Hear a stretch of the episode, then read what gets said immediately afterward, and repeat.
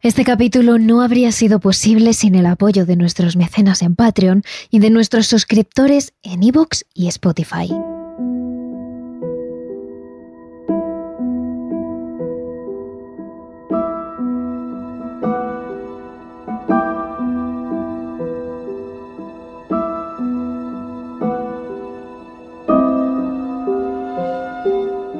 El terror y las leyendas urbanas van de la mano.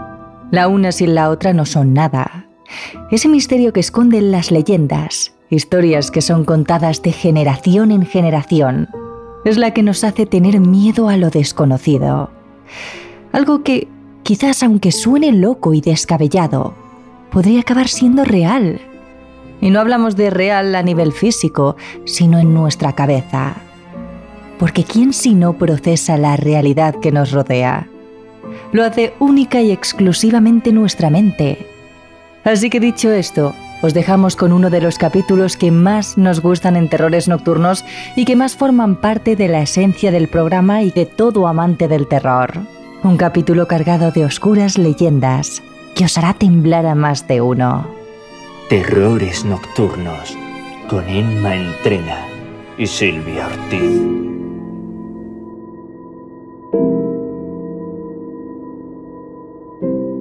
Abu Reg Masluk. Pablo siempre había sido algo más revoltoso que el resto de sus amigos. Cuando apenas sabía caminar, ya iba de un lado a otro, tocando todo y llevándose cualquier cosa a la boca. Más de una vez sus padres habían tenido que ir como locos detrás de él para quitarle un boli, unas tijeras o cualquier otra cosa que estuviera a punto de comerse. Pero lo peor no era eso. Al fin y al cabo, los niños son niños lo peor de todo es que con los años Pablo había ido de mal en peor. Actualmente el pequeño tenía alrededor de 10 años y desde siempre le había hecho la vida imposible a sus padres. Le gustaba saltarse las normas para verles rabiar. En lugares públicos se dedicaba a gritar, a empujar a la gente. En supermercados descolocaba los productos de sitio y en casa hacía de todo menos lo que le pedían sus progenitores. Cada vez que algo así ocurría, sus padres utilizaban la misma amenaza. Una advertencia que las primeras veces que Pablo escuchó le dio miedo, pero que con el tiempo se había dado cuenta de que era mentira, era un personaje imaginario, no existía. Sus padres le decían, si sigues portándote así de mal, va a venir Abu Rek Masluk y se va a llevar una de tus piernas. Según le contaron cuando era pequeño, este ser formaba parte de una leyenda egipcia y se trataba de un monstruo con forma humana, pero mucho más alto, de dos o tres metros de altura. Además, Abu tenía la cara de gorila, pero con unos ojos exageradamente grandes y negros y unos dientes afilados y largos, en especial los colmillos, que podían llegar a medir 30 o 40 centímetros de largo. Pero lo peor era su cuerpo. Según contaba la leyenda, Abu Reg Masluk tenía unas extremidades muy largas. Sus brazos casi llegaban hasta el suelo, llegando a dejar marca de sus garras a su paso. Y sus piernas tenían dos grandes pezuñas, cuya cuella era más grande que diez pies humanos. Aunque si por algo se caracterizaba, era por tener una pierna desollada. La pierna izquierda en concreto estaba carbonizada aunque no del todo. Carecía de piel en la zona y en la vista quedaban músculos y parte de sus huesos. La historia cuenta que Abu era un hombre que cometió un crimen en su aldea, muchos siglos atrás. Fue encarcelado y tuvo que cocinar parte de su pierna para comérsela y poder sobrevivir. Aunque finalmente acabó muriendo. Su espíritu resurgió como un ser mitad monstruo, mitad humano, que atormentaba a las personas, en especial a los niños, para despellejarles las piernas y arrancárselas de cuajo. Pero para Pablo esta historia ya no significaba nada. Había tenido pesadillas con este ser en alguna ocasión, pero con esa edad el niño no era consciente de que todo era una mentira para que hiciera caso a sus padres. Nada más escuchar esa frase de la boca de su madre tras pedirle numerosas veces que recogiese su habitación, Pablo fue más allá y se asomó al salón e hizo un corte de mangas a sus padres. Ambos levantaron las cejas, sorprendidos, Ella incluso soltó un pequeño suspiro de asombro.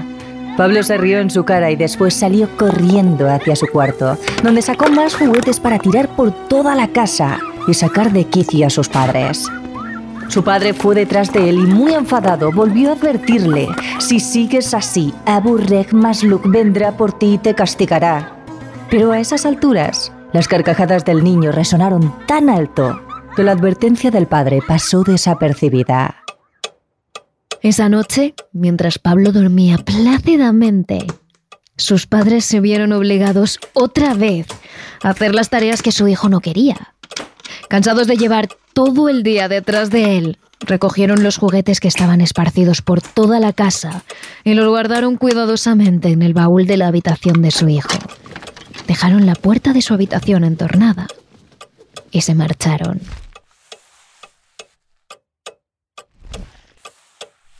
Algo le hizo despertar. No sabía qué hora era, pero Pablo entornó los ojos y se dio cuenta de que todavía era noche cerrada. El pequeño se arropó con la manta y cerró los ojos, pero esos pasos volvieron a sonar. ¿Había alguien al otro lado del pasillo? Pablo se tumbó boca arriba para escuchar bien. Lo que se movía al otro lado de la puerta no parecía humano. Sonaba torpe, pesado, pero grande. El menor sabía de sobra que no era ninguno de sus padres. El joven cerró los ojos. Podía escuchar perfectamente cómo al otro lado de la puerta las pisadas se iban acercando más y más. Incluso podía llegar a adivinar de quién se trataba, porque ese ser no caminaba bien. Con un pie pisaba fuerte, pero con el otro lo arrastraba pisada, arrastrar, pisada, arrastrar. Era él, era Abu Reg Maslok. El pomo de la puerta se movió torpemente en ambas direcciones, hasta que dio con la manera de girar hacia el lado correcto. A esas alturas, Pablo aguantaba la respiración.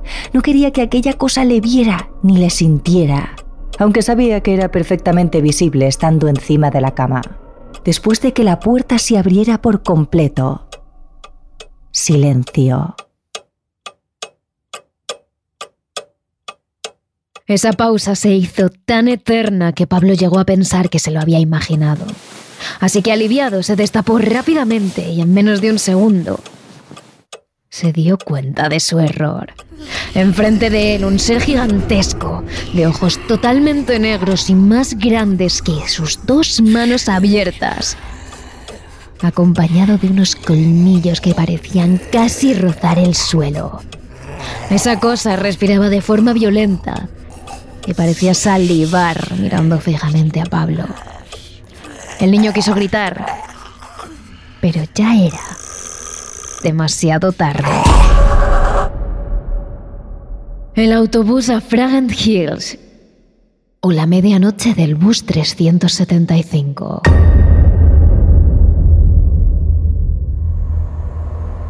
La sombría noche del 14 de noviembre, la densa niebla se cernía sobre Beijing, en China. En uno de sus últimos autobuses que recorría las calles aquella fría medianoche, Iban montados un anciano, una mujer y un caballero que iban hablando tranquilamente. Era el bus 375, que emprendía su marcha desde la terminal hasta la parte oeste de la ciudad. El anciano se sentó al principio del todo y el hombre y la mujer unos cuantos asientos atrás. El automóvil iba prácticamente en silencio. El autobusero conducía tranquilo y la noche estaba en calma. En una de las carreteras, camino a la zona residencial, el conductor vio unas figuras a uno de los lados del arcén. Eran tres personas, hombres, que hacían gestos al trabajador para que frenase. No era una parada habitual del trayecto, pero el conductor sabía que a esos hombres les quedaba todavía un buen rato caminando por la fría carretera si querían llegar al pueblo. Así que hizo una excepción y les abrió la puerta. Eran dos hombres que llevaban a un tercero entre ellos, cogiéndole de los hombros. El de en medio tenía el pelo despeinado y la cabeza agachada. Ni el conductor ni los pasajeros hicieron por mirarle a la cara, porque todos intuían que iba algo pasado de copas. Al cabo de unos minutos, la tranquilidad del bus se vio interrumpida por las quejas de dos de los pasajeros. Según contaba el anciano del autobús, el caballero que iba acompañado de una mujer le había intentado robar la cartera y la tensión aumentó tanto que el conductor se vio obligado a parar el autobús para detener la pelea. Finalmente, el trabajador obligó al anciano y al caballero a bajarse del autobús y la mujer que acompañaba al hombre también lo hizo. Cuando los tres estaban en tierra, el anciano se acercó a ellos y les dijo, Gracias, me habéis salvado. Cuando la pareja preguntó por qué, el anciano les hizo otra pregunta. ¿No os habéis fijado en los tres tipos que subieron al bus? Acercándose más a la pareja y mirándoles fijamente, añadió, no tenían pies. Esas personas levitaban.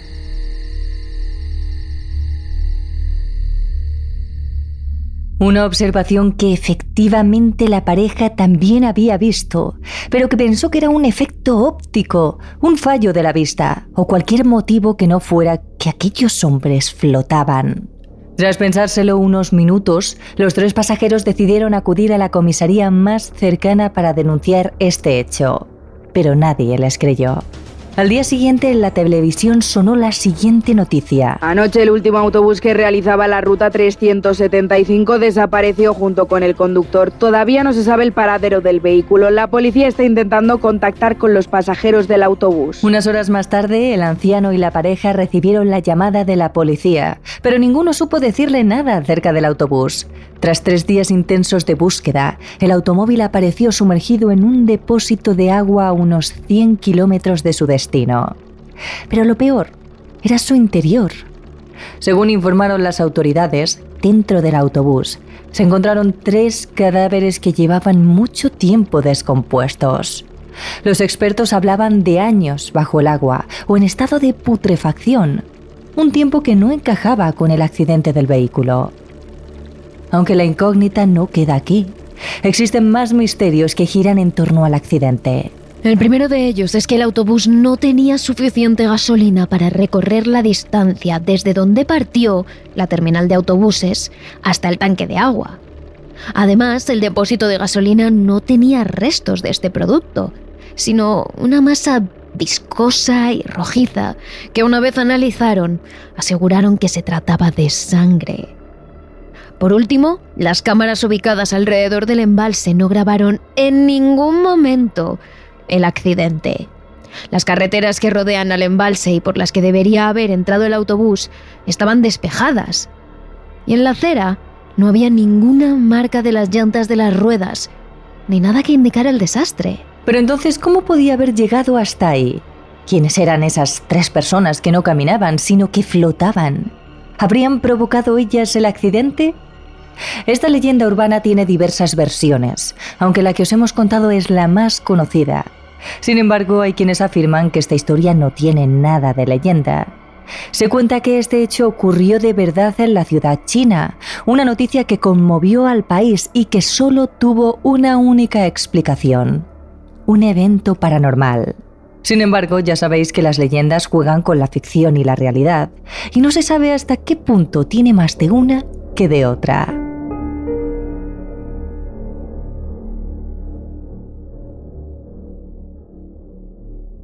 La muñeca de comunión.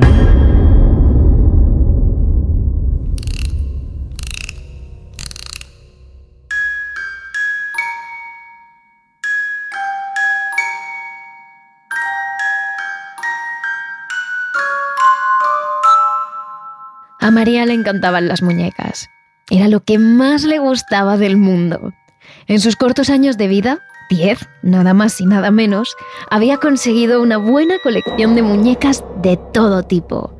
Algunas más modernas, más delgadas, otras más antiguas o más tipo bebé, otras de trapo. Le gustaban absolutamente todas. Por eso, cuando sus padres le preguntaron qué quería como regalo de comunión, la niña no dudó ni un momento en su respuesta. Quería una muñeca especial, la más bonita que pudieran encontrar sus padres. Y ellos recorrieron todas las tiendas de Galicia, y quizás alguna más, hasta que dieron con lo que querían. una preciosa muñeca que consiguieron en una tienda de antigüedades de un pequeño pueblo. El día de su comunión María estaba preciosa. Llevaba un vestidito blanco con unas florecitas en la cintura y unos tirantes de tul. También llevaba zapatos nuevos y unas florecitas esparcidas en el pelo. Mientras sus abuelos, que vivían con ellos en la casa familiar, terminaban de vestirla, sus padres se acercaron a ella con una caja de unos 70 centímetros. María la abrió esperándose una muñeca preciosa, pero en realidad es que era mucho más bonita de lo que podía imaginar. Era una muñeca enorme, de un material perfecto, con un cabello negro y sedoso. Pero lo más espectacular es que parecía una auténtica réplica de María. Llevaba su mismo vestido con las mismas flores en la cinturilla, el mismo tul e incluso el mismo tocado. Era su muñeca de comunión. La pequeña María saltó de alegría y abrazó a sus padres. Era perfecto, era justo lo que quería. Al menos, eso era lo que pensaba. El día de la comunión pasó deprisa. Después de una buena fiesta, sus tíos se quedaron a dormir en su casa. María, sin embargo, decidió dormir con su nueva muñeca, a la que dejó en una silla enfrente de su cama. Nada más hacerlo, cayó completamente rendida. Hubo un momento en el que se despertó en medio de la noche y le pareció no ver a la muñeca, pero pensó que seguro que no eran más que tonterías.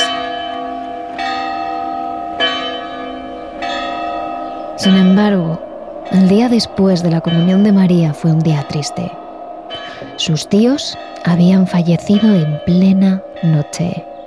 La policía no había encontrado la causa, solo había podido saber que ambos tenían una incisión de pequeño tamaño en el cuello, como si fuera una picadura de mosquito. Pero nada explicaba su fallecimiento.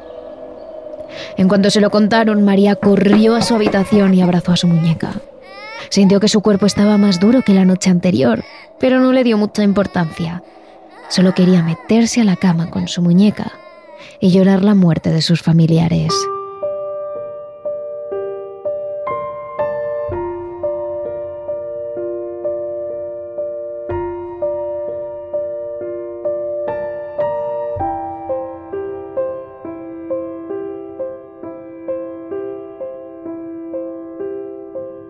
Durante los días siguientes, María jugó con su muñeca todos los días y durmió con ella todas las noches. Es cierto que a veces tenía sensaciones extrañas. Algunas mañanas parecía que la muñeca estaba en una posición distinta a la posición en la que le había dejado la noche anterior. A veces sentía que la miraba fijamente o giraba la cabeza a su paso. Era extraño.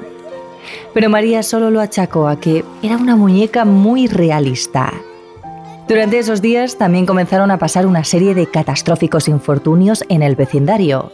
Los perros desaparecían, algunos gatos y pájaros aparecían muertos y una serie de personas, en su mayoría ancianos, habían fallecido en las casas cercanas. Parecía un año de mala suerte, decían sus padres.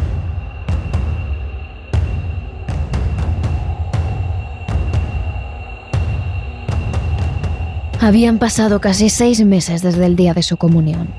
María llevaba algunas semanas durmiendo mal, y esa noche no era una excepción. La pequeña se levantó en plena madrugada, sobresaltada por las pesadillas. Se sentó en la cama sudando y pálida por el miedo que había pasado. Su primer instinto fue coger la muñeca que siempre dejaba cerca de su cama para poder abrazarla y volver a dormir. Pero rápidamente se dio cuenta de que no estaba donde la había dejado la noche anterior. La buscó durante unos minutos, pero al no encontrarla, simplemente pensó que se debía haber caído y que no la encontraba en la oscuridad. Así que tomó la mejor decisión que se le ocurrió. Era dormir con sus padres, como hacía cuando tenía miedo. María recorrió el pequeño pasillo que le separaba de la habitación de sus padres con los pies descalzos. Cuando llegó se los encontró a los dos boca arriba, tapados con la sábana, se escabulló hasta el lado de su madre y comenzó a tocar su brazo para despertarla, para que le hiciese un hueco en la cama. Sin embargo, esta no parecía despertarse. Lo intentó con su padre, pero Del mismo modo tampoco se despertaba. Alterada, María se subió en la cama y empezó a llorar, pero no obtuvo respuesta ninguna de sus padres. Salió corriendo a la habitación de sus abuelos, pero de igual forma no respondían ni ante sus gritos ni sus golpes. Era como si ella no existiera. En medio de su llanto, María se dio cuenta de que su adorada muñeca se encontraba en la mesilla de la habitación de sus abuelos. ¿Qué hacía allí? Además, la niña notó algo extraño. Parecía viva. ¿Real? La muñeca la miraba con una horrible cara de maldad, con los ojos como salidos de sus órbitas y una sonrisa que María juraría que no tenía esa misma mañana. Entonces, para aún mayor sorpresa de la niña, la muñeca habló. Toda tu familia está muerta. Y ahora tú eres la siguiente, dijo la muñeca con una horrible voz mientras sacaba una jeringuilla de debajo de su falda. Así era como la muñeca acababa con sus víctimas. Cogía una jeringuilla que había escondido entre su ropa y de manera experta acababa con la vida de la persona. A María ni siquiera le dio tiempo a pensar en todo esto antes de salir corriendo, entre gritos y lágrimas. Pero fue inútil. Al día siguiente su muerte y la de toda su familia abrieron los periódicos locales. Estas son solo algunas de las leyendas que os hemos traído para vosotros en el capítulo de esta semana. Pero ya sabéis que tenéis una ración doble en nuestro capítulo extra de Patreon, Evox y Spotify. Y que estaremos publicando más contenido de misterio a lo largo de toda la semana en nuestras redes sociales. Somos terroresnocturnos.trn en TikTok y en Instagram y terrores barra baja TRN en nuestro canal de Twitch, Twitter y YouTube. Terrores Nocturnos realizado por David Fernández Marcos.